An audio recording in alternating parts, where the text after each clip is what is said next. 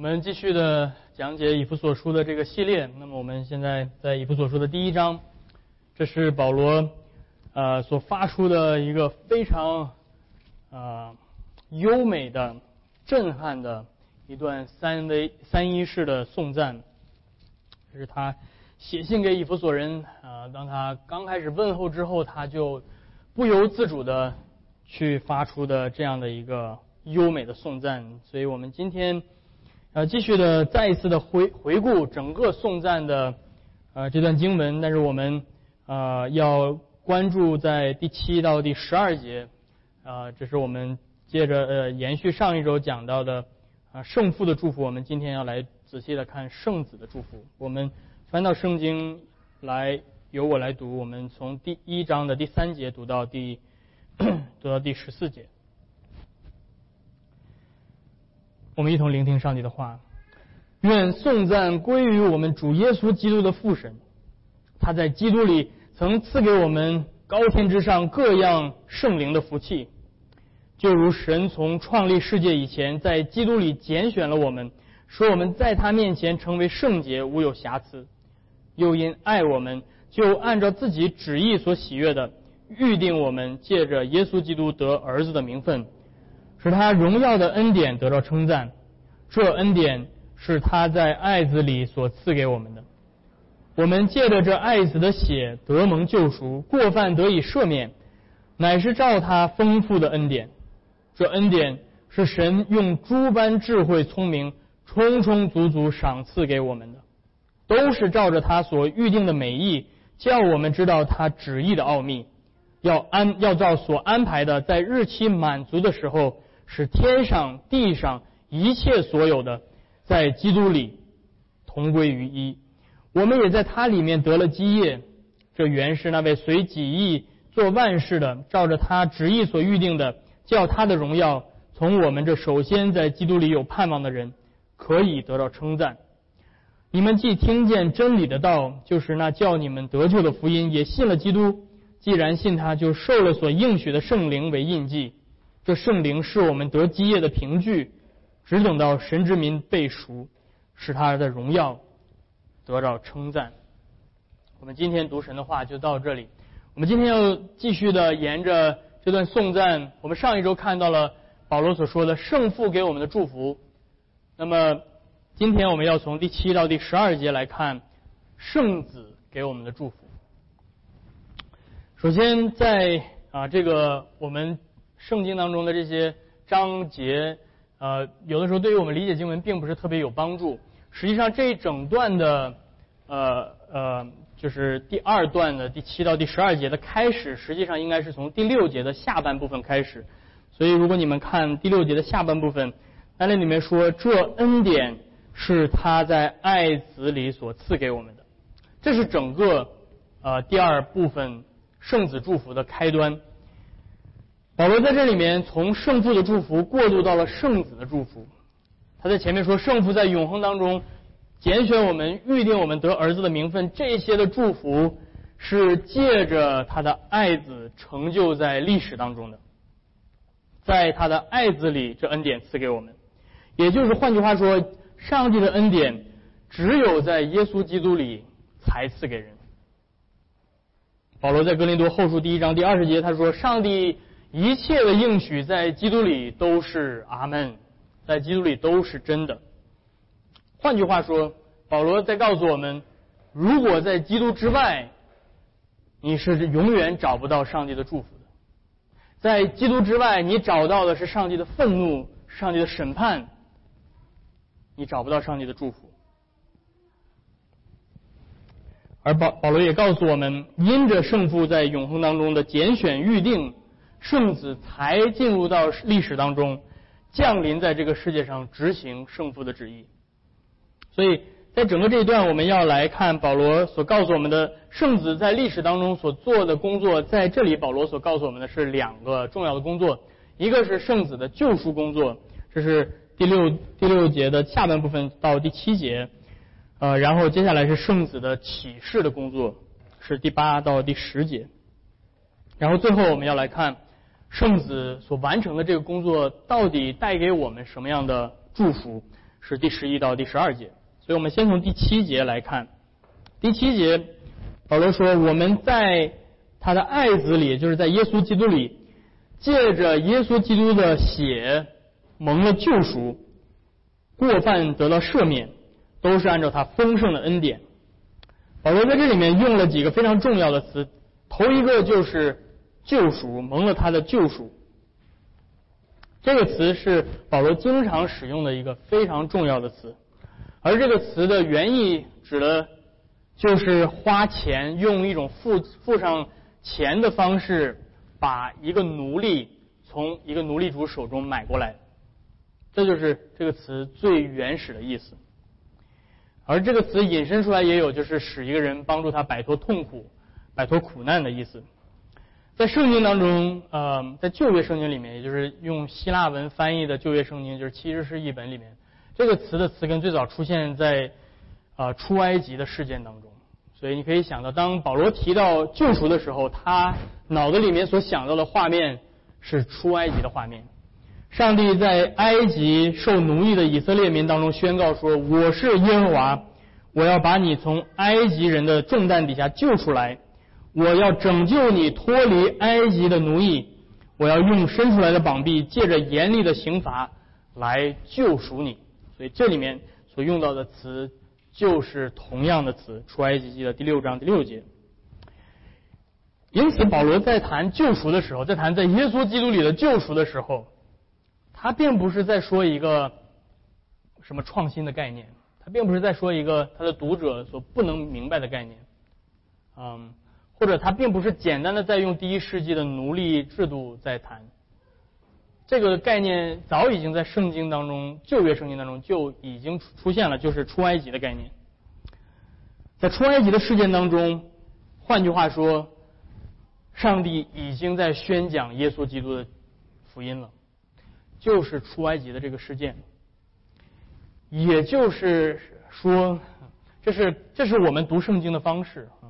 我们读圣经不是拘泥在字句当中，这就是为什么在犹大书里面，犹大竟然可以说，在出埃及的时候是耶稣带着以色列民出埃及，是耶稣带着以色列民出埃及。犹大竟然敢这样说，就是因为旧约跟新约之间是一件事情，旧约跟新约是彼此不分家的。所以保罗当他保罗说耶稣救赎我们的时候。他所想到的就是出埃及的事件，而在新约当中，耶稣完成的救赎工作就是真正的最终极的出埃及。因为新约的教会就是属于上帝的真正的以色列，我们和旧约的以色列民都是同属上帝的同一群百姓。那救赎则意味着被救赎的人，他们原来应当处在一个。不正常的状态，这种状态就是被奴役的状态。他们原来是奴隶，所以他们才会被救赎。这意味着，如果我们今天想要明白耶稣基督的救恩，我们需要在在明白耶稣基督救恩之前，先要明白我们自己到底是什么身份。我们是奴隶，而如果我们没有看到自己被奴役的这个现实的话，我们很自然的也无法明白耶稣基督的救赎到底是什么，所以我们现在就要问的是：到底我们所处的这个奴役到底是什么呢？今天有谁是统治我们的奴隶主呢？我们今天都生活在现代的社会，对不对？我们生活在北美，这是一个民主自由的国家，没有人奴役我们。谁是我们的奴隶主？嗯，我们会。如果在保罗所在的时代，或许他可以很好的理解，因为在罗马帝国的时候，有三分之一的人都是奴隶，那么很容易理解被奴役到底是什么意思。但是今天，保罗为什么所说的话对我们还有任何的应用的意义吗？今天已经没有奴隶了，为什么保罗说我们被奴役需要救赎呢？在圣经里面的这种奴役，就不是简单的指的是。这种社会的制度，好像可以随着时代的改变、人类社会的进步被废弃掉的这些社会制度而已。在圣经当中所说的奴役，不是说我们被一些其他的人奴役，而是说每一个人类，每一个人，在我们的生命当中被某种力量控制着，而这种力量，圣经叫做罪。圣经说，我们是所有的人，不管你是年长的、年幼的、刚出生的小孩子，男的、女的，不管你在社会上有什么地位、做什么工作。所有的人都被这种力量控制着，就是罪的力量。因为保罗说，我们都是被罪奴役的，因为我们顺服谁，我们就做谁的奴仆。罗马书第六章第十六节。所以，就像以色列人在埃及所处的状态一样，所以整个圣经、整个出埃及的事件，给我们呈现的就是一个非常真实的画面，告诉我们。我们在罪里面是什么样子？就像以色列人曾经在埃及一样，全人类都伏在罪的奴役之下。保罗告诉我们，虽然我们内心里面知道有真理的存在，但是我们却每一个人都故意抵挡真理。关于上帝的事情，保罗说，上帝早已经显明在我们心里了。我们每一个人都知道关于上帝的事，但是我们却不荣耀他。我们每一个人都知道，如果这个世界存在的话，必然有一位创造这世界的全能者。但是我们却说，就算他存在，又跟我有什么关系呢？我干嘛要荣耀他？所以我们不荣耀上帝，反而用偶像来代替真正的上帝。这是保罗在罗马书第一章所说的。所以，因此我们可以看到，在出埃及的记录当中。圣经在旧约里面也已经给我们看到了这种奴役到底有多么的可怕。如果你仔细的读出埃及的记录，你会发现，圣经没有描写埃及人到底多么的苦待以色列人，怎么描写他们的鞭子怎么打在他们身上，怎么让他们流血，怎么让他们做苦工，然后等等，圣经没有这这样的描写。圣经所描写的是什么呢？圣经所描写的是最可怕的。不是埃及人的奴役，最可怕的是，当上帝已经用他全能的膀臂行神迹，带领他们过红海、分开红海、走旷野，赐给他们马拿，赐给他们一切所需要的，然后这些人来到上帝面前，来到摩西面前，还说：“哎呀，我们不如回埃及去吧，我们回埃及多好，干嘛跑过来？”在埃及，我们有肉吃；在埃及，我们不用花钱就能吃到鱼。今天你不花钱能吃到鱼吗？今天你就算在大华工作，你也不能不花钱吃鱼啊，对不对？你想想以色列人在埃及待遇多好，不花钱都能吃到鱼，能吃葱，能吃蒜，能吃各种调味品，在这个地方干嘛？换句话说，弟兄姐妹们，出埃及事件所给我们彰显的这个奴役。远远超过于我们所想的，就是好像埃及人多么苦待他们而已。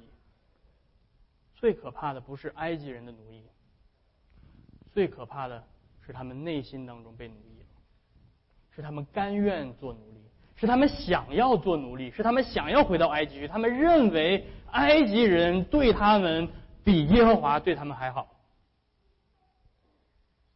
这是真正的奴役，这是真正的奴役。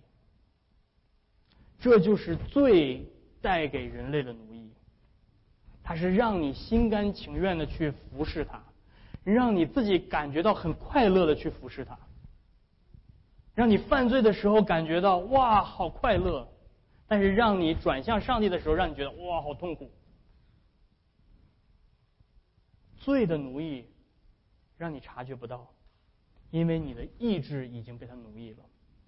最奴役的人。的最终极的表现就是人不爱上帝，只爱自己和这个世界，就是人心甘情愿的以罪为乐，却无法以上帝为乐。一想到上帝的时候，哇，就好痛苦；啊，一想到罪的时候，哇，好快乐。这就是被奴役的表现。最让人发自内心的抵触、厌恶一切美好、光明、爱。自由，那个最美好的源泉就是上帝。因为罪让人善恶不分，罪让人以光为暗，以以暗为光，最让人黑白颠倒。而你看到，在耶稣基督之外，你正在被这个罪奴役着吗？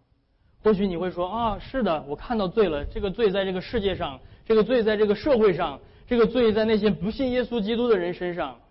但是今天我要让你看到的是，这个罪也在你的身上，也在我的身上。这个罪在我们每一个人身上，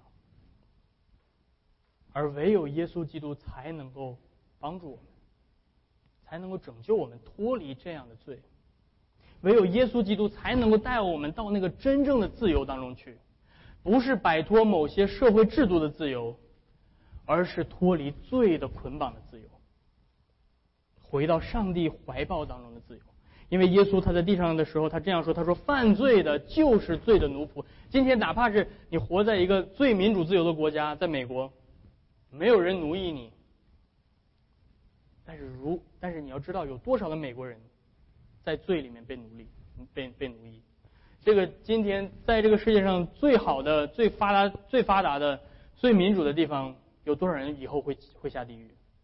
因为他们被罪奴役着。而今天，就算是你在一个最集权、最独裁、最恐怖的这种体制之下，就像在罗马、在凯撒的统治之下，你也可以成为最自由的人。你也可以获得耶稣基督给你最终极的自由，因为耶稣说：“若上帝的儿子给你们自由，你们就真的自由。哪怕你们的身身体被捆锁，哪怕你们的舌头被割下来，哪怕你们被绑在火刑柱上，你们是最自由的人。这是真正的自由。那么，这个自由到底是怎么获得的？”这个救赎到底是怎么实现的？用什么来救赎？保罗告诉我们：用他的血，用他的血。而这也不是什么新奇的事情，不是在新约才出现的。早就在出埃及的过程当中，上帝救赎以色列人的方式就是借着血，借的是羔羊的血。涂在门框上，还记得当时命令上帝命令灭命的天使去到埃及去巡视埃及遍地，然后上帝并没有说哦，你知道哪个是以色列人家啊，对吧？然后你就到那儿之后一听他们说希伯来语的，你就可以越过去。不，上帝说每一家灭命的天使都要进去，除非这家的门框上有血。也就是换句话说，如果一一个犹太人的家里，他门框上没有涂这个血。灭命天使照样进去。如果他不顺服上帝的命令的话，他也必定被民从民中被剪除。换句话说，上帝的审判是不分民族、不分阶级、不分立场的。今天，不管你是哪族的人，不管你是哪个国籍的人，不管你是哪个政党的人，不管你的任何的立场是什么，上帝降下来的审判。都不没有分别。上帝若审判，他就有权审判每一个人，不论是埃及人还是以色列人，都是罪人。而上帝为他的子民提供的这条出路，是每一个人这个人家可以用羔羊的血涂在门框上，而天使看到血，就不再追讨罪的债了。这就是保罗在这里面告诉我们的：真正能够免于上帝最终的末日审判。是上帝的羔羊自己的血，就是耶稣基督的血。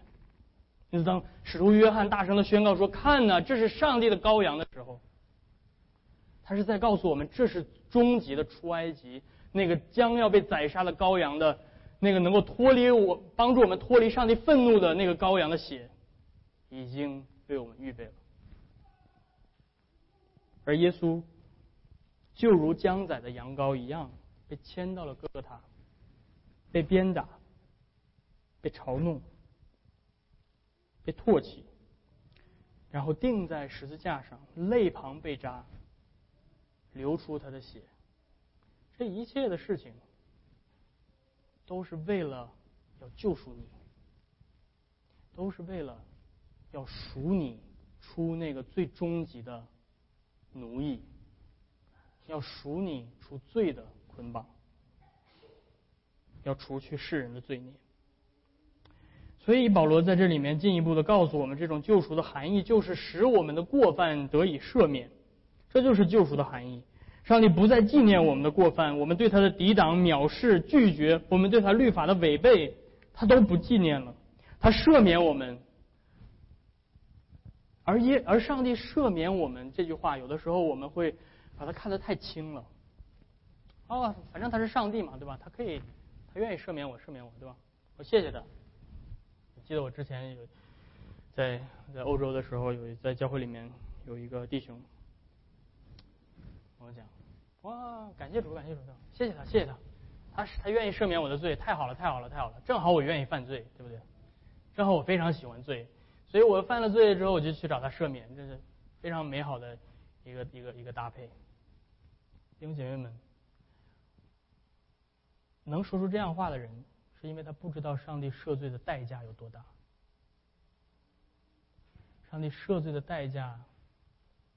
要把他自己的独生的爱子亲自宰杀在十字架上，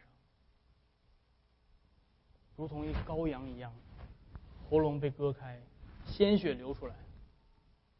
他要把他的爱子审判。所以保罗，所以圣经说，那些信了耶稣基督之后还故意犯罪的人，就是把上帝的儿子重新钉在十字架上。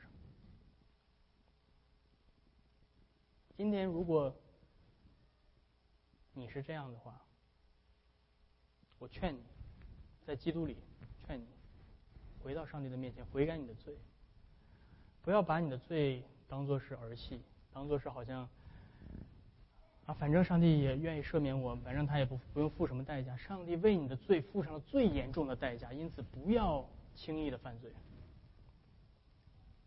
这就是。福音的奥秘就是耶稣基督在十字架上那个完全无瑕疵的、完全光洁美丽的、毫无玷污的那位那位羔羊，代替了我们这些污秽的罪人，义的代替了不义的。上帝绝对的公义竟然在人类历史上最不公平的事件当中得到了完全的彰显。如果人类历史上有任何一起冤案的话，那么就是耶稣被钉在十字架上。人觉我是被冤枉的啊，我是，对吧？我不应该，不，你应该。最不应该的是耶稣，但是就是在历史上最大的冤案当中，上帝的公义竟然得到了满足，这是什么样的智慧？弟兄姐妹们，这是什么样的智慧？上帝的公义在一起冤案当中得到了满足。这就是义的代替不义的。如今，上帝已经借着耶稣基督的血，把我们的从罪当中买赎过来。我们不再是奴隶，而是上帝的儿女。上帝把他绝对的自由赐给了我们，赐给我们完全尊贵的身份，使我们成为上帝的儿女，得到了儿子的名分。我们这些曾经背逆他、抵挡他的人，竟然被他邀请到家里。与他同席，与他一同吃喝，就像我们今天将要领受的圣餐一样。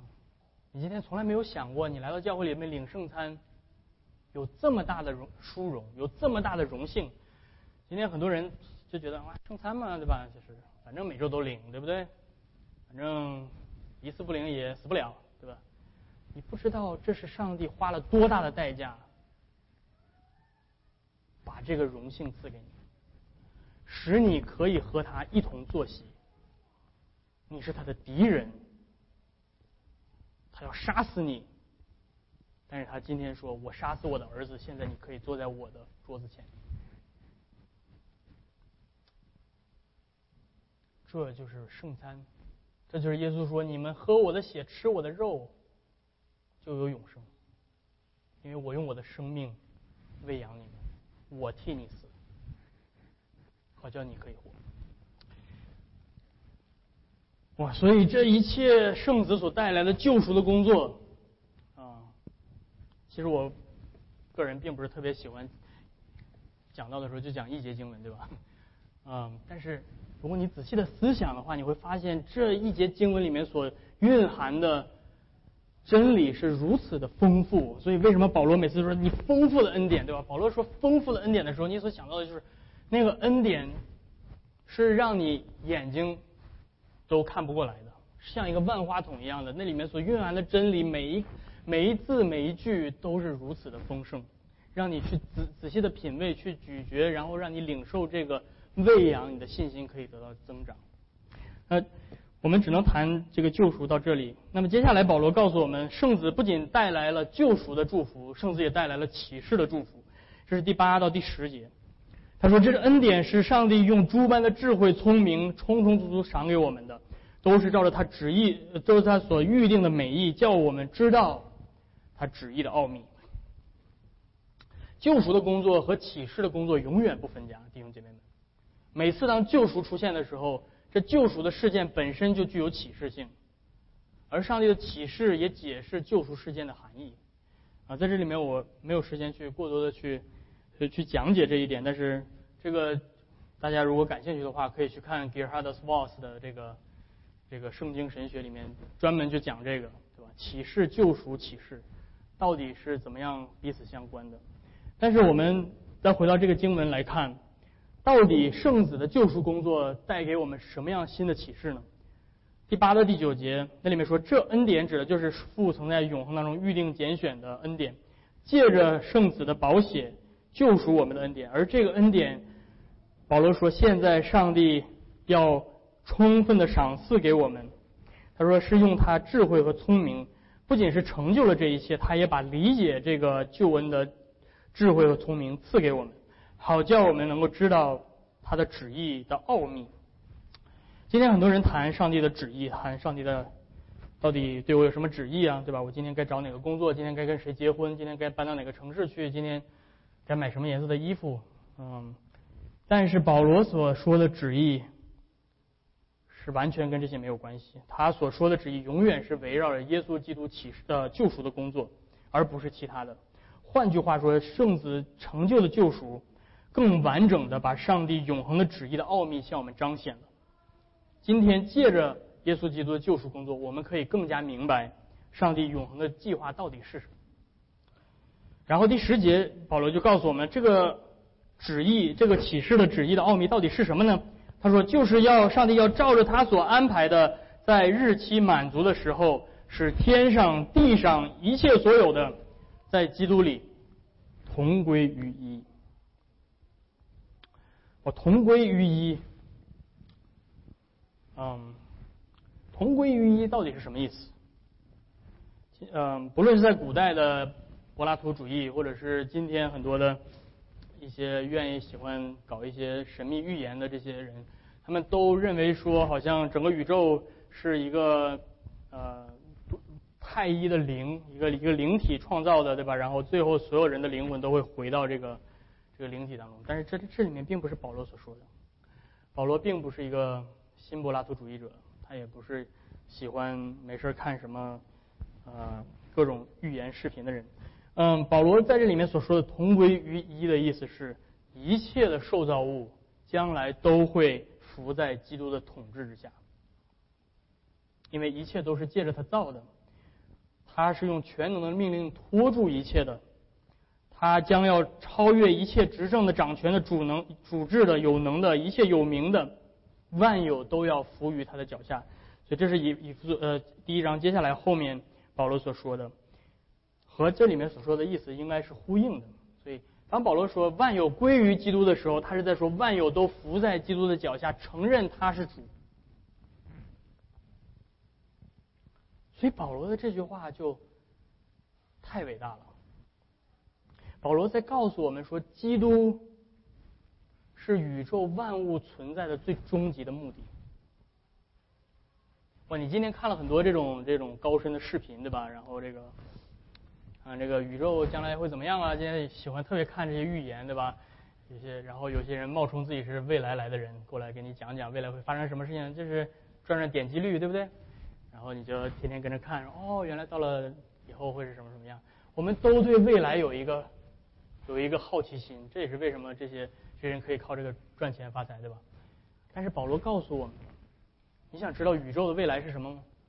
告诉你，宇宙的未来就是基督要统管万有。宇宙的未来就是将来万物都要伏在他的脚下，口称他是主，万膝都要跪拜，万口要承认耶稣基督就是主。这就是宇宙的未来。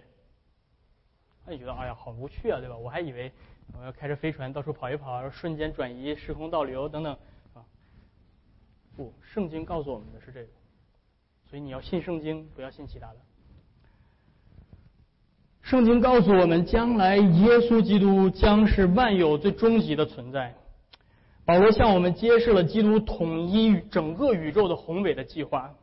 上帝，所以上帝借着耶稣基督拯救我们脱离罪恶。他向我们就是整个耶稣的救赎的工作，向我们启示彰显了一个更加宏大的事情。这这这个事情不简简单单的就是你与上帝建立了一个新的关系而已。今天很多的人把基督教就当成是啊与上帝建立了新的关系，的确没错，这是这是正确的，但是这太窄了，这太小了。基督降世在十字架上成就这一切，是要他要将来统一整个宇宙，而他统一整个宇宙的第一步是把你先统一了，而他统一你的方式是为你死。他统一你，他征服你的方式，是为了你的罪亲自的死。他不像是这世上的独裁者，要统一你，就强用强权，用用暴力去征服你。不，他甘愿为你死，他用他的爱征服你。明白这个奥秘，你就更加明白基督的救赎。这位将要征服整个宇宙的君王，竟然为你流血死在十字架上。这是他胜利的方式，这是耶稣基督获得胜利的方式，借着他自我的牺牲。因此，基督救赎的工作，借着他的这个启示的工作，就更加让我们看到救赎工作的超乎想象的地方。就是基督的救赎不仅仅是个人性的，基督的救赎是宇宙性的。保罗告诉我们说，一切天上的和地上的都会归于基督。这呼应着起初上帝创造的两个世界，天和地。起初上帝创造天和地，天呃地指的就是可见的这个物质的宇宙，而天则指的是不可见的那个世界，那个属灵的世界。嗯，可能今天流行的是那个超维度的世界，对吧？在在起初，天地是完美和谐的合一在一起的，也就是在伊甸园里的景象。上帝与人同住，与人同行。然而，罪使得这两个世界被割离开了，神与人隔绝，人被逐出到伊甸之外，大地被咒诅与天隔绝。而整个上帝的救赎计划，就是再次的使这个天和地完美的合一在一起，使被最割裂的和谐再次的被建立。所以，耶稣所成就的整个的救赎，就是这个宇宙性的合一，这个宇宙性的天地完美的和谐的再次的。成为一体，这就是最终启示录向我们彰显的新天新地的到来。在那个新创造当中，上帝的天和人的地完美的结合在一起。而在整卷的以弗所书当中，保罗一直都这么强调天和地的这种这种概念。我们在接下来的讲道当中会慢慢的啊，慢慢的再次的看到。因此，圣子的这个工作。就是超乎我们想象的，不是个人得救而已这么简单。基督要带来的是整个受造物的重新的复活和和谐，他要开启的是那个末世的现实，是宇宙的终结点，就是新创造的曙光，今天已经来到了。因此，我们今天在基督里是有份于那个将来的世界，那个新天新地。这就是保罗在接下来十一到十二节所说的。也是我们最后今天最后的一点，就是借着圣子的救赎和启示的工作，我们到底获得了什么？今天你知道耶稣为你死，为你流血，死在十字架上，到底带给你什么样的益处？那就是十一节他说，借着这样的救赎和启示的工作，我们在基督里得了产得了基业。然后，如果你有和合本，如果你读和合本的圣经，你会发现，啊，可能你的圣经里面在这个“得”字后面有一个小括号，里面写个小 a，对不对？然后你看下面那个呃后面的标注说什么？说什么？这个“得”还可以被翻译成什么？成了，对不对？为什么会这样？对吧？感觉好像完全是两回事儿。呃，这是因为这个字是在新约圣经里面只出现了一次的非常生僻的一个希腊字。在新约里面只出现一次，这个字的原意，对吧？就是得了基业或者成了基业，只这个字不是很好翻译，所以很多的不同的圣经译本翻译的也是不同。这个字的原意指的是透过透过抽签儿或者是扔骰子，然后被指定获得某项工作或者是获得某个东西，是指这个意思。啊，就是扔一个骰子，对吧？然后你获得这个，你获得这个，你获得这个，是这样的一个意思。那。在旧约当中，呃，还记得约书亚带领以色列民征服迦南之后，他们做了一件什么事情？就是抽签儿，然后分地，对吧？所以那个字用在那个抽签分地这个事情上。但是呢，为什么这个词这么难翻译？很多人有不同的概念，是因为这个词在这里是一个被动式的。换句话说，是我们被抽签儿被获得的意思。我们被另外一个人掷骰子获得了，所以大家就不知道这个东西该怎么翻译了。但是我个人认为呢，这个这这个这个，我认为应该翻译成“成为产业”是正确的翻译，因为把这个被动式翻译出来了。也就是换句话说，我们在基督里被上帝选中，成为他的产业，我们就是那个迦南地。被上帝选中，成为他的产业，就像在摩西带领之下的出埃及当中，以色列人被称为是耶和华的产业一样。今天在耶稣所带领的真正的出埃及当中，我们是上帝真正的产业。而如果我们有这个约书亚征战征服整个迦南地的这个画面在我们的脑子里面。我们就可以看到，保罗是在说，这位圣子上帝耶稣基督，他道成肉身来到这个世界上，他就如同那个真正的约书亚一样。所以你记得耶稣的名字的原希伯来原文就是约书亚，对不对？所以他是那个真正的约书亚，他像一个大能的勇士一样，他冲进敌人的呃领土当中，浴血奋战，用他十字架上的死和复活战胜了他的敌人，获得了我们作为他的产业。哇！你这回把看到整个圣经原来都是在讲一个事情，然后为什么？为什么上帝要这样做？保罗说：“因为我们是他预定的，因为我们是他预定的，他在永恒当中就已经之前已经说，我选定了你们。因为这样，所以我们既然是父从永恒当中预定拣选要成为上帝的儿女，因此圣子上帝说。”我赴汤蹈火也要为你赚得这群百姓，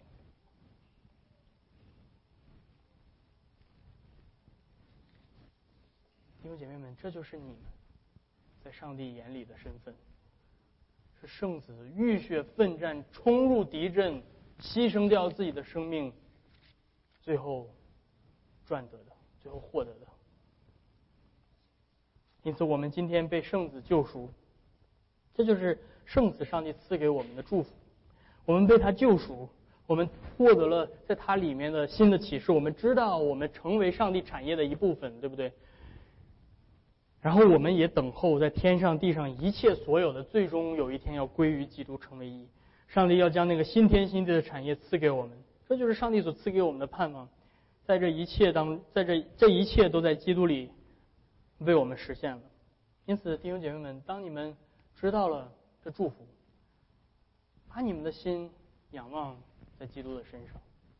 当我们来到这桌前，与他一同吃喝的时候，让我们心怀感恩，却知道上帝的终极奥秘的最终极已经向我们彰显了。我们不再需要其他的任何的启示，一切将来都会归于我们的救主耶稣基督。因此，愿一切的颂赞、尊贵和荣耀都归于他。阿门。